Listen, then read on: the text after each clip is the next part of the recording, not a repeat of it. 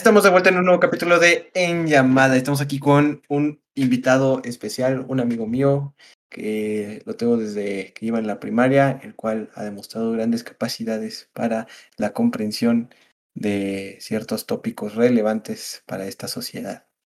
Fabricio, ¿cómo estás? Muy bien, aquí me encuentro. Mi nombre es Manuel Fabricio y aquí estoy para cualquier cosa. A cualquier duda, al final dejaremos las redes sociales de Fabricio para que si quieren decirle algo o incluso a mí me quieren decir algo, pues ahí van a estar mis redes sociales. Cualquier contradicción que tengan con lo que mencionamos en este podcast, pues lo pueden decir. Este, pues bueno, quisiera iniciar este capítulo del día de hoy con un, una rama de conocimiento bastante interesante, importante, relevante, necesaria para la comprensión de la sociedad, pero sobre todo de uno mismo y de todos los procesos que conlleva ser, existir, ¿no? Esta es la psicología, entonces iniciaremos dando de cada uno nuestra definición de psicología, o sea, y después de eso, de que vamos a buscar la la, definición que se tiene en el diccionario, pues, de lo que es la psicología. Entonces, Fabricio, te dijo a ti empezar. Claro, claro. Podemos decir que la psicología es el estudio de la mente dentro de la persona, que sea, que sea el sujeto, el, la prueba, en el cual afectan varias circunstancias en lo cual puede hacer que la persona tenga o sienta opinión, bueno, sentimientos lo que hace que la toma de decisiones afecte en dentro de, él. Bueno, así yo lo podría ver desde mi punto de vista.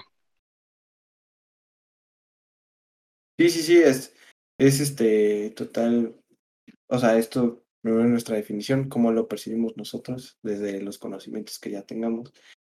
Yo, este, digo, la, la psicología viene, viene de, de ramas, si no me equivoco, europeas y o un poquito por allá, lo cual este, nos da una noción de que allá tenían una mayor concepción de lo que era la mente o el alma.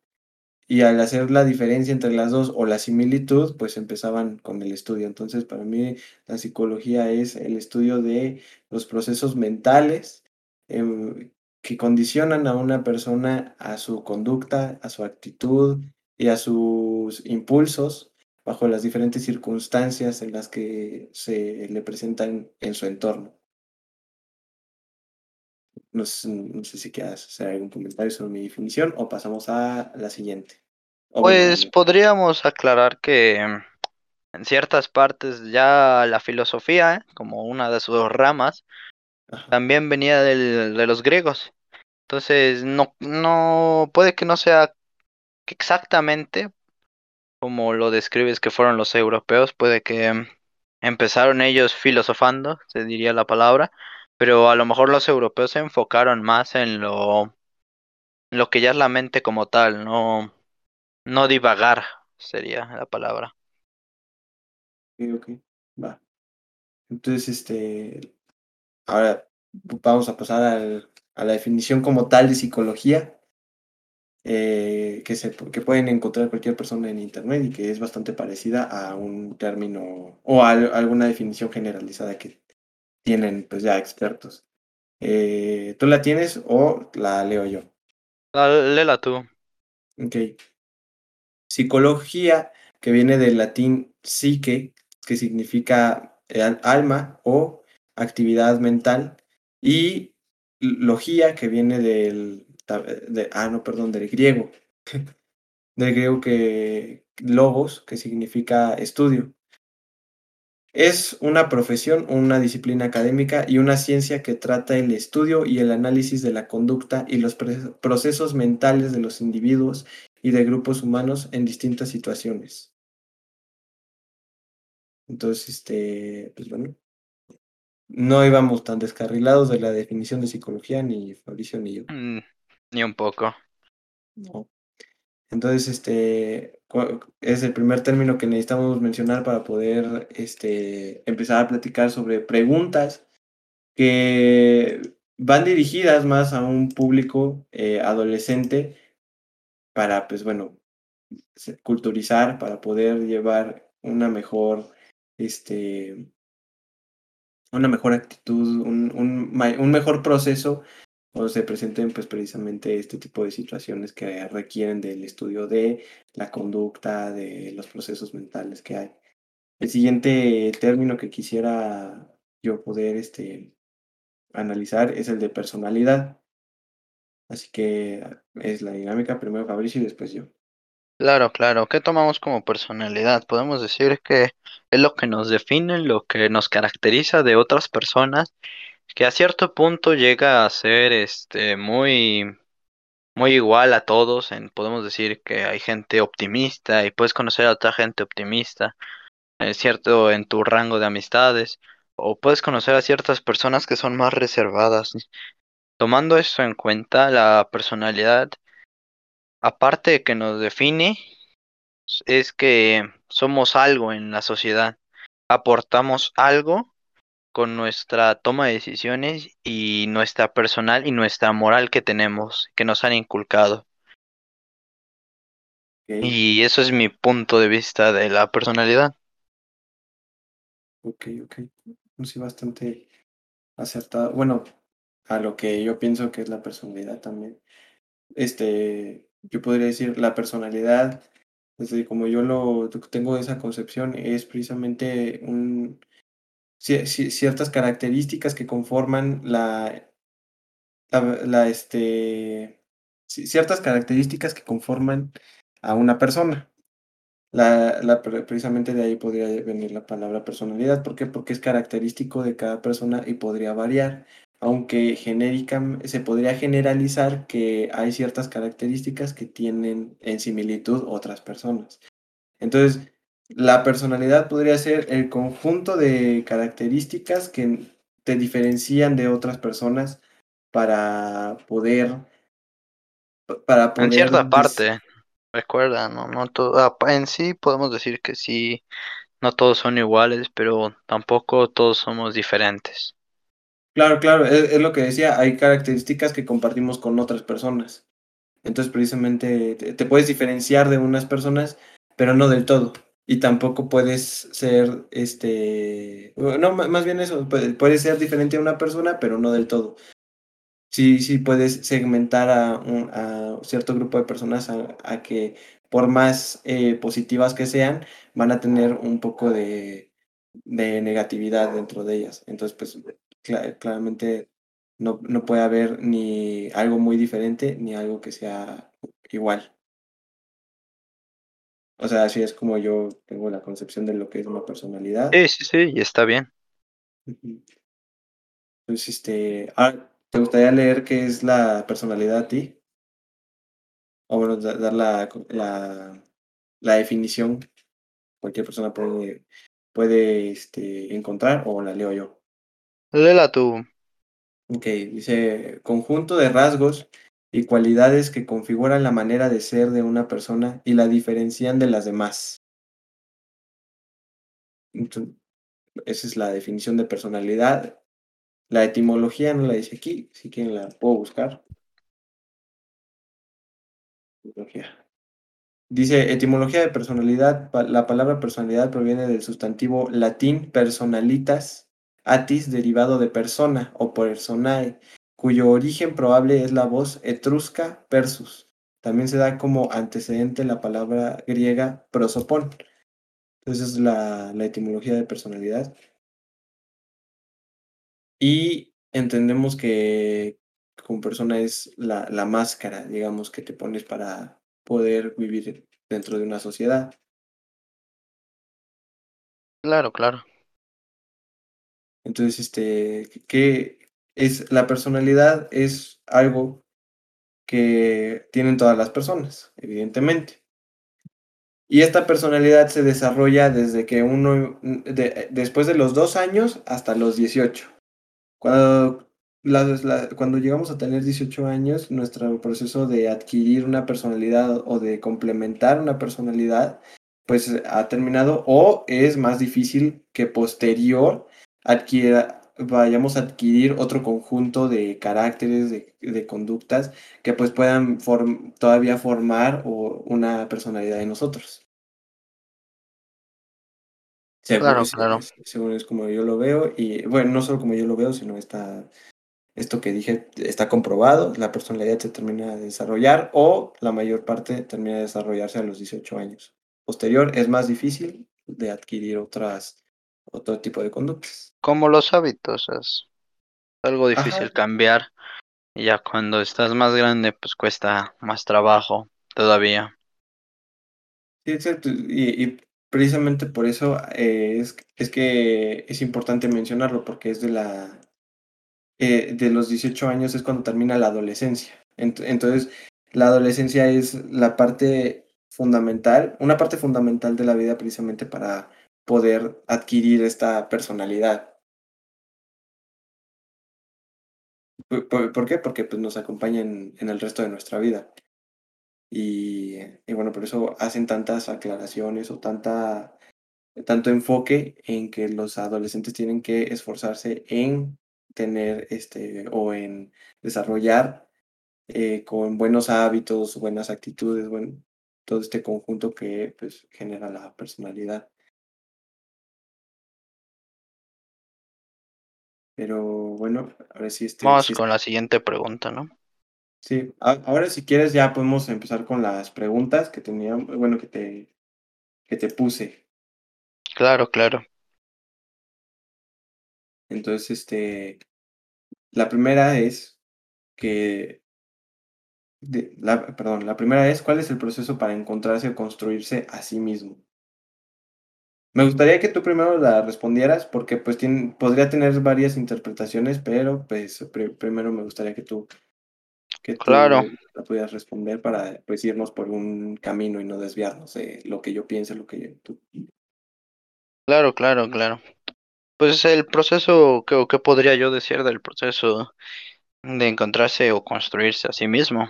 Podría decir que al inicio suena muy difícil y, lo es completamente, pero encontrarse a sí mismo es saber qué hacer contigo.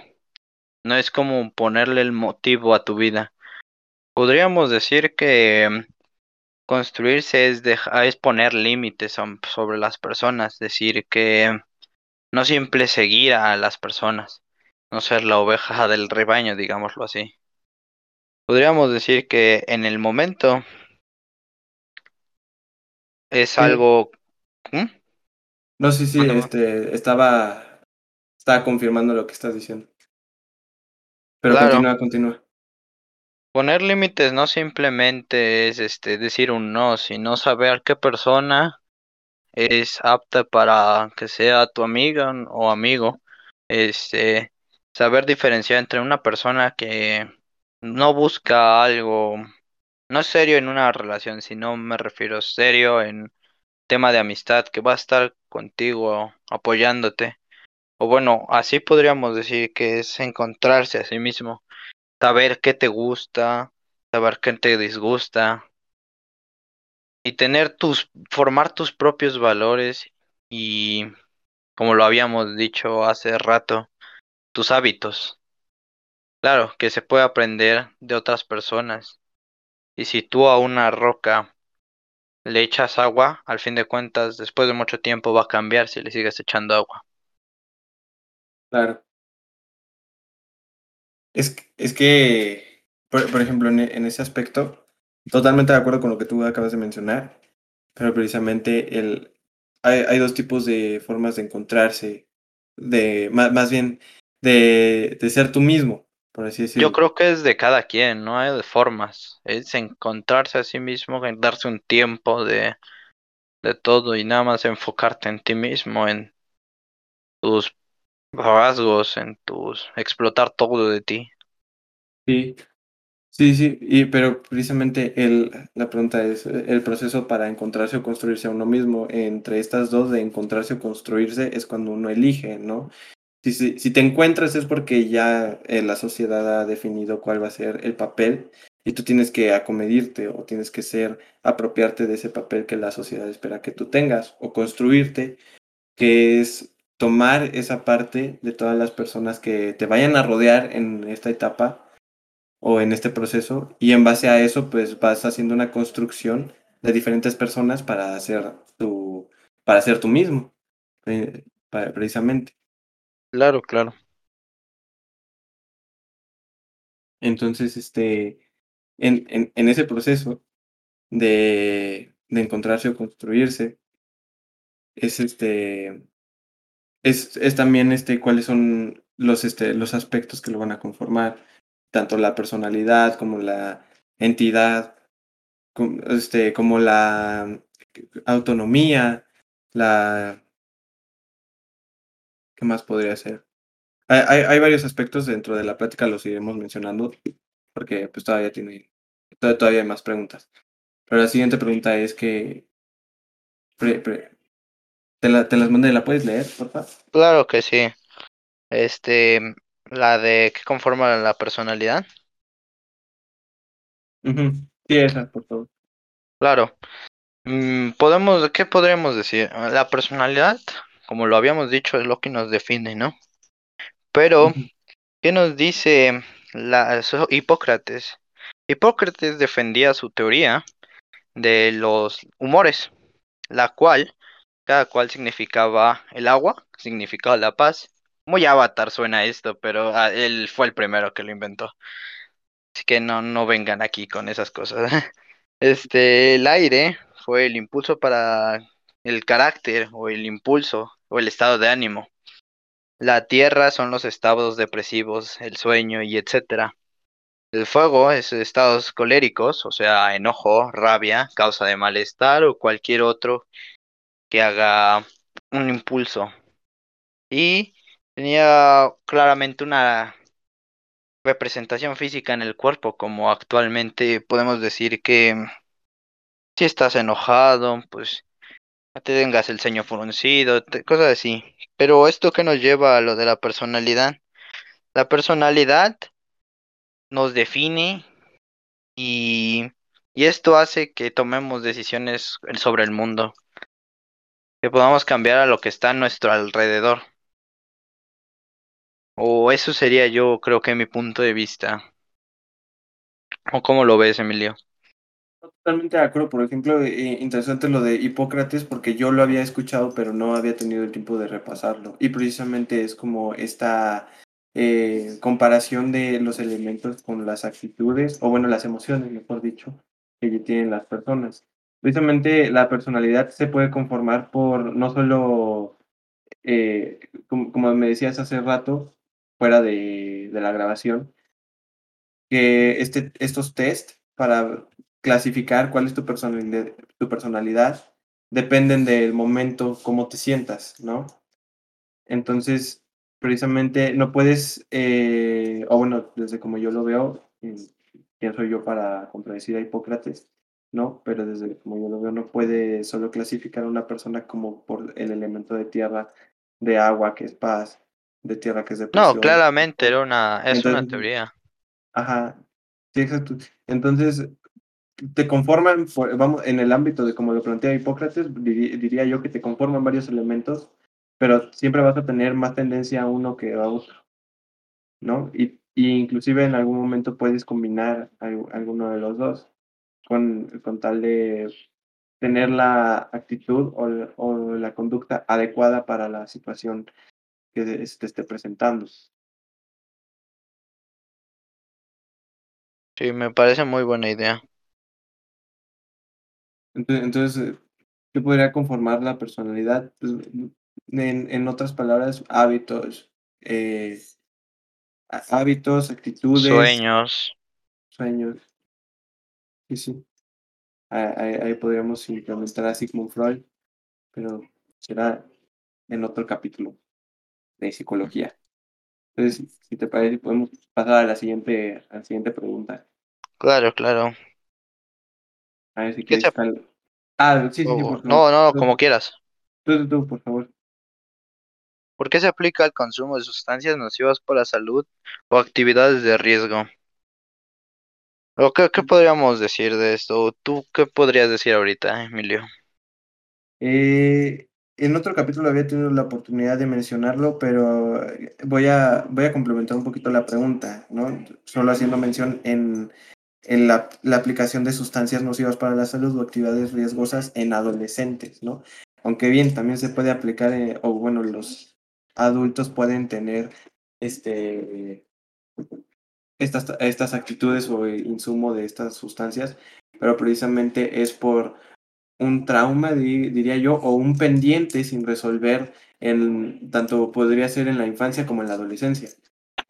Entonces, di, había leído, había tenido yo la oportunidad de leerlo, de leer un libro que mencionaba que las personas son más susceptibles a tener este en su, en su poder o en su consumo las drogas por la por el cubrimiento, digamos, de la ausencia de algún tipo de necesidad que necesitan las personas para el desarrollo precisamente de una buena personalidad o de, buenos hábitos. Es decir, que si había un ejemplo en ese libro que decía que si un niño había tenido o no había tenido, mejor dicho, eh, el afecto de sus padres, este era más propenso a que posterior tuviera un consumo de drogas. ¿Por qué? Porque esa ausencia del papá la iba a rellenar, por así decirlo, con esas sustancias. A nivel este, celular, dentro de los procesos eh, neuronales del cerebro, eh, la dopamina, que la dopamina, la serotonina y la oxitocina, que son las, este, digamos, la, los neurotransmisores asociados a precisamente el afecto o las emociones de alegría, pues son las que se estarían segregando cuando se tiene el afecto de un padre o de una madre. Pero cuando no están estas figuras paternales para poder este, producirnos este, este neurotransmisor, entonces uno puede encontrar estos mismos o no estos mismos, pero sino esta, unas sustancias similares que provocan también una reacción celular de placer en las drogas, ¿no? Entonces, de esa manera es como yo veo que el por qué se aplica el consumo de sustancias nocivas para la salud o actividades de riesgo en la adolescencia. Claro, claro. Mm, reafirmando y apoyando un poco tu pensamiento y diciendo que a la vez no no lo consideraría yo tan malo y contestando la siguiente pregunta que, que dice que en qué, qué relevancia tienen los amigos en la adolescencia. Podemos decir que también influyen los amigos, amistades, familiares desde muy pequeños. Probablemente como cualquier mexicano se le dio de tomar a los cinco años o, o ver a la familia tomando. Y podrías decir esto no afecta a mi futuro, pero tarde o temprano, pues puedes decir, ah, mira, un trago no está mal. O sea, si viene de familia, también se va a ser un hábito que se te va a complicar, porque ves a mucha gente este, tomando y se te va a complicar no tomar. Hay muchas con mucha voluntad fuerte que dicen, sí, no voy a tomar y no toma en su vida. Pero claro que afecta las amistades y con quién te relacionas al momento de, de esta toma de decisiones.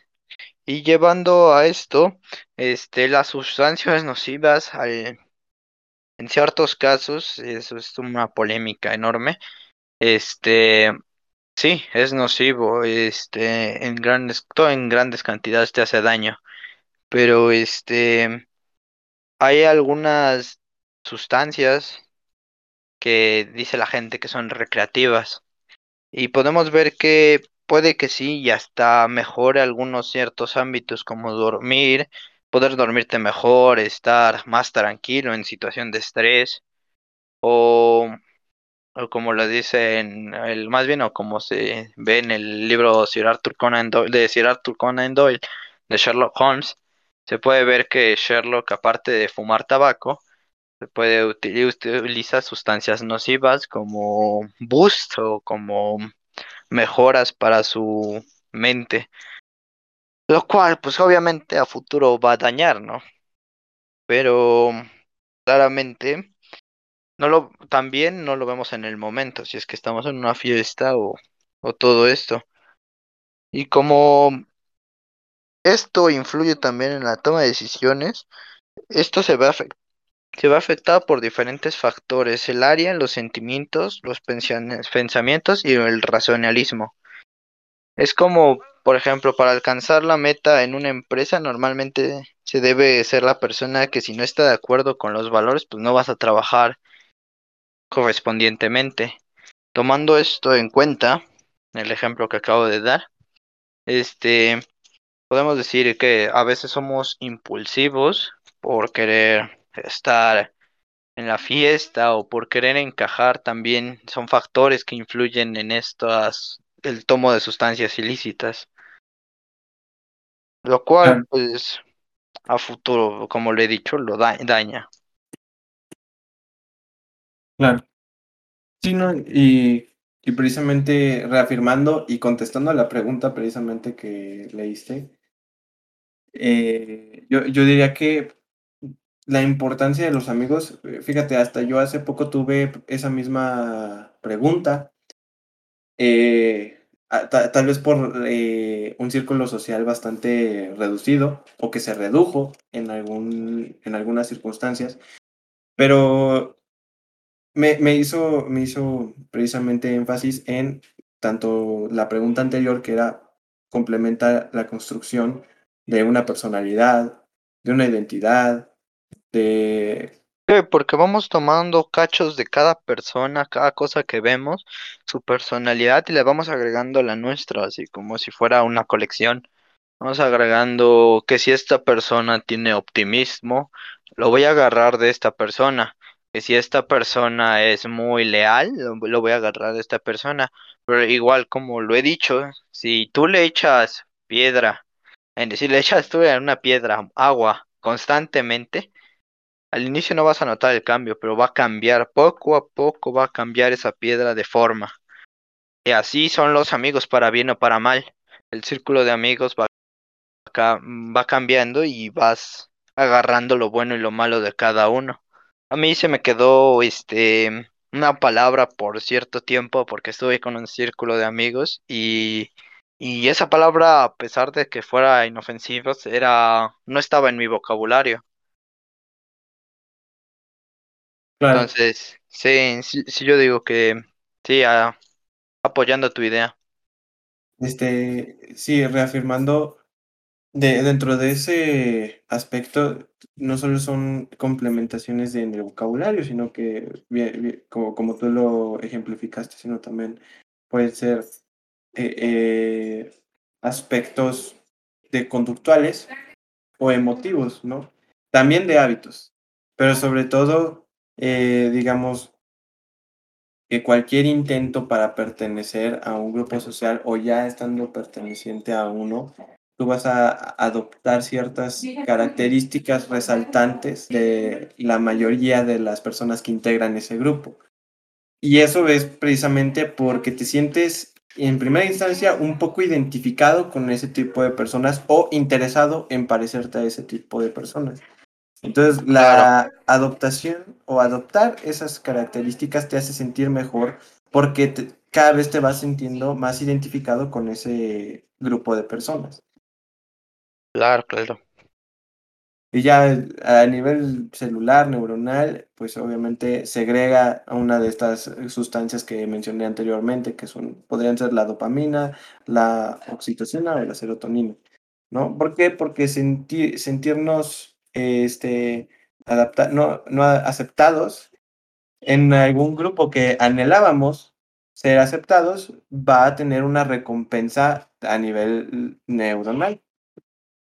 También podríamos decir que el consumo de estas drogas, aparte de afectar eso, segregan los mismos o las, las mismas este, las mismas de oxitocina y dopamina para sentirse mejor y lo tomamos como o este regalos o cómo decirlo como premio. No, sí, sí, sí, y es, es un mecanismo que, que tiene el cuerpo precisamente. Eh, haciendo mención para que no crean que el consumo de drogas es correcto solo porque se agregan las mismas sustancias, voy a especificar que dentro de, por ejemplo, alguna adicción que se tenga, el tabaco, digamos. Eh, el tabaco no va a segregar como tal eh, la dopamina, ¿no? Lo que va a hacer es va a reemplazar a uno de los neurotransmisores que se encargan de segregarla. Claro, disfrazando lo que es el neurotransmisor. Exacto. Sí, sí, sí. Así tal cual. Entonces, disfrazando, eh, hay un... Eh, la nicotina, que es la sustancia que trae, que trae el tabaco, no reemplaza, por ejemplo, a la dopamina, no. Entra al, a, a nuestra mente para poder este, reemplazar al neurotransmisor que segrega la dopamina. Entonces, ¿qué hace la nicotina? Es que empieza a segregar en grandes cantidades la dopamina. Y los receptores de nuestro cerebro que se encargan precisamente de darnos una sensación de placer a través de la dopamina, eh, van acostumbrándose cada vez más a, a que la nicotina segregue la dopamina haciéndolo dependiente o incapaz de producirla por otras actividades que no sean la de fumar. Entonces, no está bien porque en el momento en el que uno deje de fumar y ya sea un vicio de mucho tiempo, pues va a seguir esa incapacidad o va, o va a experimentar nuestro cuerpo otro tipo de padecimientos conforme pasa el tiempo. Y esto no solo aplica para para, la, para el tabaco, sino para muchos otros, este, para muchas otras drogas o adicciones. Pero, pues bueno, era esa aclaración para que no, no digan que yo dije, o que tú dijiste, Fabricio, que estaba bien drogarse o tener actividades nocivas. no, no, no. ¿Te parece si vamos finalizando con esto? Claro que sí. Vale. Pues te agradezco por haber tenido la disponibilidad de grabar conmigo hoy. y muchas gracias a ti por invitarme. No, no hay de qué. También este, espero que la próxima, bueno, que, se, que haya una próxima vez también con un tema relacionado a este. Y, y pues bueno, espero que estés disponible. Claro que sí. Bueno, pues aquí me despido yo. dejamos al público sus sugerencias, referencias o su opinión en base a este capítulo y si les gustó. Así que eso es todo. Nos vemos. Adiós.